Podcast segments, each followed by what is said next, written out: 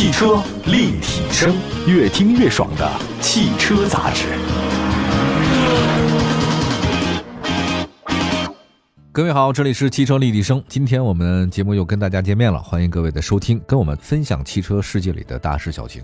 今天我们说说丰田呢，在国内的市场呢，进入到了一个下行通道的事儿啊，多款主力车型遭到质量危机啊，我差点看成重点危机。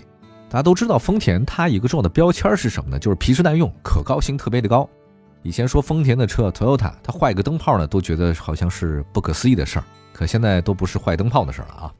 我觉得很多消费者呢，在国内选择它呢，也是因为它皮实耐用，这质量可靠啊，维修也不高啊。但是在刚刚过去的二零二二年，丰田呢在国内遭到了一些质量危机，部分主销车型的话呢，进入到投诉榜的前列很多次，前三十位的话呢，一堆丰田车，有些车确实遇到的就是明显质量缺陷。今天这期节目呢，我们就来聊聊丰田在目前国内市场的表现。来看一下乘联会的数据啊，在去年广汽丰田零售销量呢是九十七点一万辆，同比增长百分之十五点六，还不错。一汽丰田的话呢是七十九点九万辆。同比下降的百分之五点六，这个是此消彼长。那综合来看，加在一起，丰田在今年一月初啊公布的官方数据也说了，二零二二年丰田整个在国内的销量呢是一百九十四点零六万辆，同比二零二一年下滑不多，下滑了啊百分之零点二，这个也是它在二零一二年以来的销量第一次下滑，就十年来的第一回。我们来细化一下吧，丰田在中国市场的一个具体的销量表现啊，说车型吧。那在高端市场的话呢，雷克萨斯销量同比下跌的比较多，百分之十六点零六啊，年交强险数量是十八万三千九百八十三辆。那么在销量下跌的同时啊，雷克萨斯的主力车型，大家非常熟悉的 ES、NX 呢，现在都已经开启了降价模式啊，这个在几年前是不可想象的，就雷克萨斯的市场价格跟销量呢是双降。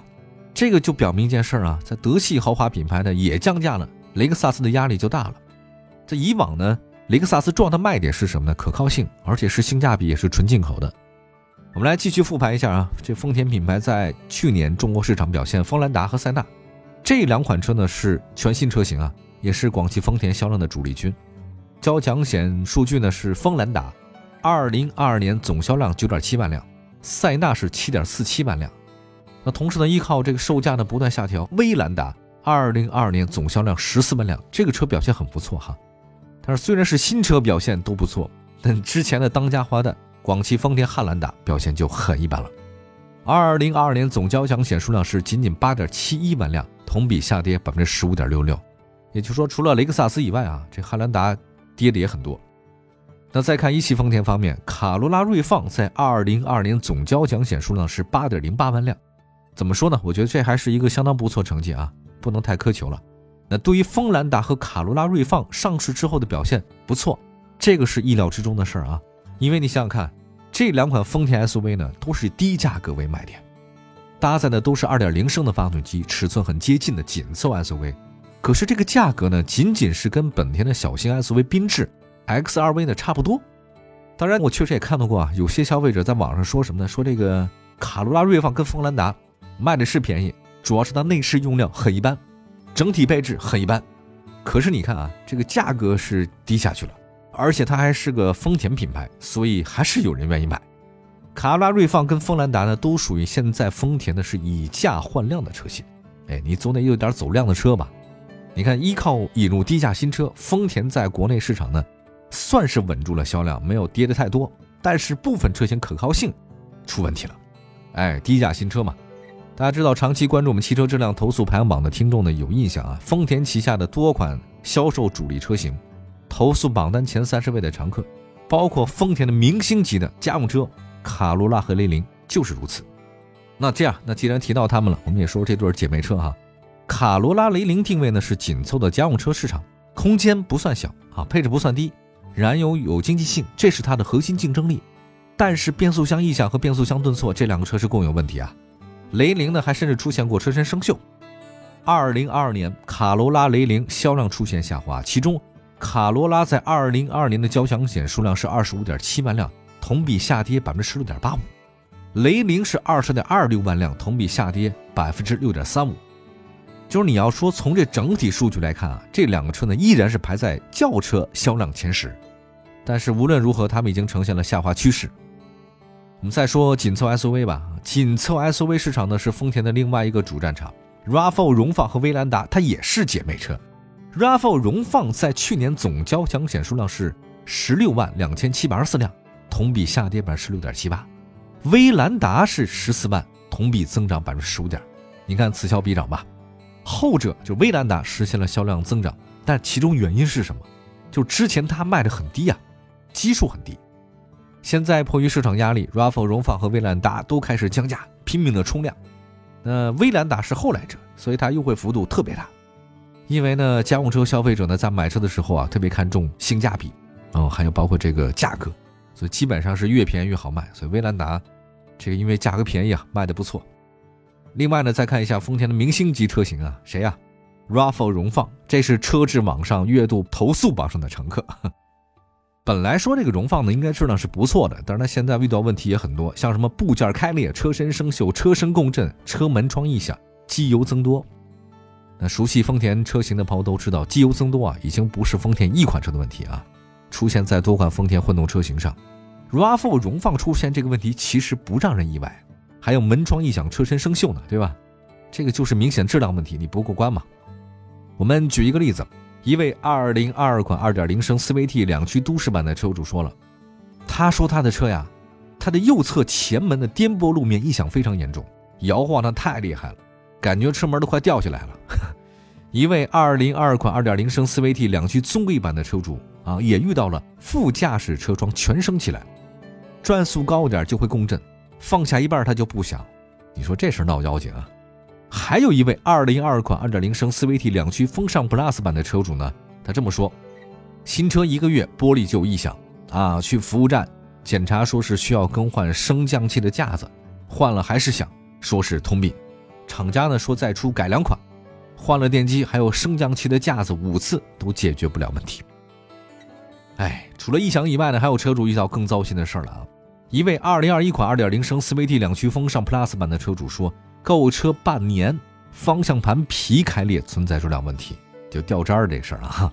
八十码以上车辆漏风，一位二零二零款的二点零升 CVT 四驱风尚版车主说：“啊，我遇到了座椅开裂，好家伙，中控扶手箱移位，后尾灯出现裂纹，玻璃松动，中控异响，整车塑料件不同程度的异响。”就忽然想到侯宝林先生的相声段子：“除了铃儿不响，哪儿都响啊！”这车没法要了，这个。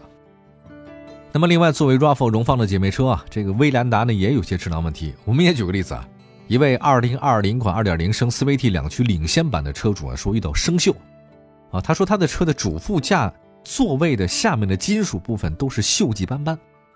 另外一位2022款2.0升的 CVT 四驱豪华版的车主呢也遇到生锈，啊，车主说呢是刚买的车，整个仪表盘骨架生锈严重啊，4S 店说生锈是正常的，这怎么可能正常啊？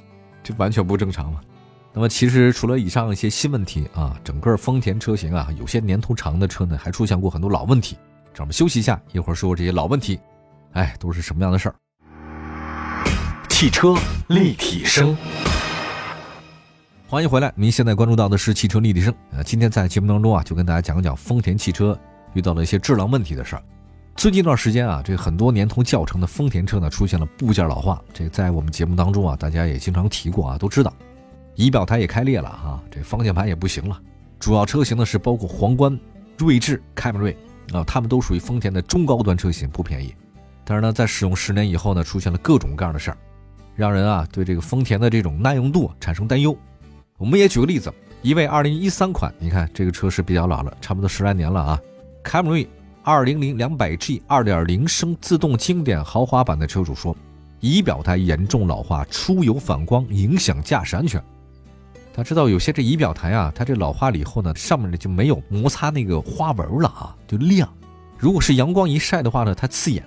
针对这个问题呢，我看过很多车主怎么解决呢？贴上一个什么有那种摩擦力的橡胶小垫儿哈，能不能垫一下？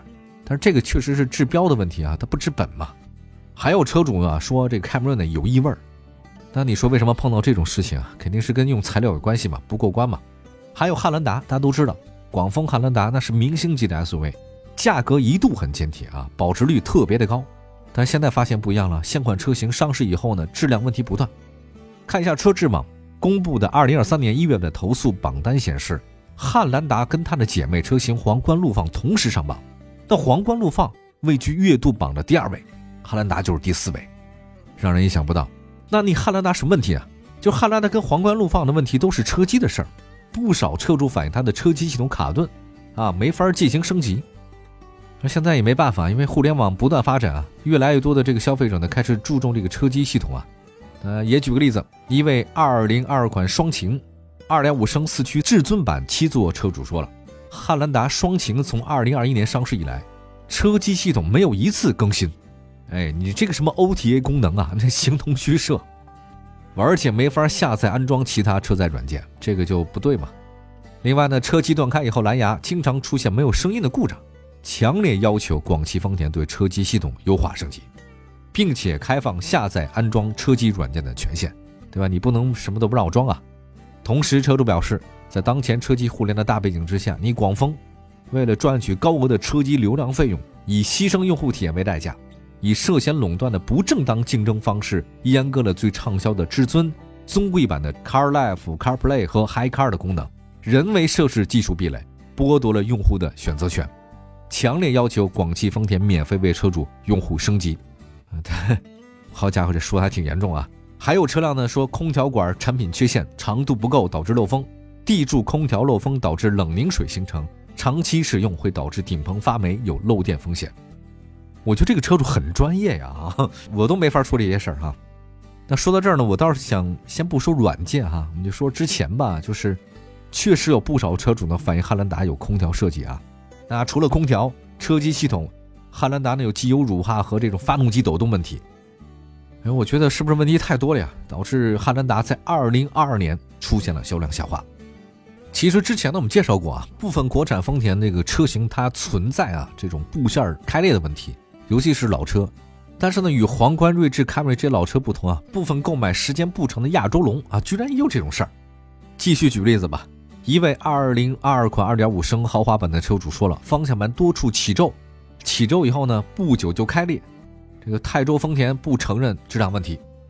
另外一位呢，202款双擎2.5升豪华版车主说了，安全带总成处啊，断断续续响过，中控台缝隙太大，松垮也异响。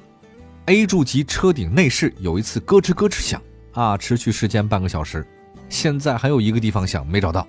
哎，相比这个异响和做工不太好啊，混合动力车型系统啊过热，动力输出降低的问题啊，让车主呢非常担忧。嗯，有一位202款双擎2.5升 XLE 尊贵版的车主说，出现过多次混动系统过热，动力输出已降低的故障码。4S 店说没有问题啊，他们用升级系统去掩盖问题。他说：“我看到其他人呢是更换水泵才把温度降下来，那这个车主就很不满意嘛。其实之前我发现很多皮实耐用啊，可靠性高，这个是大家选丰田的原因呢。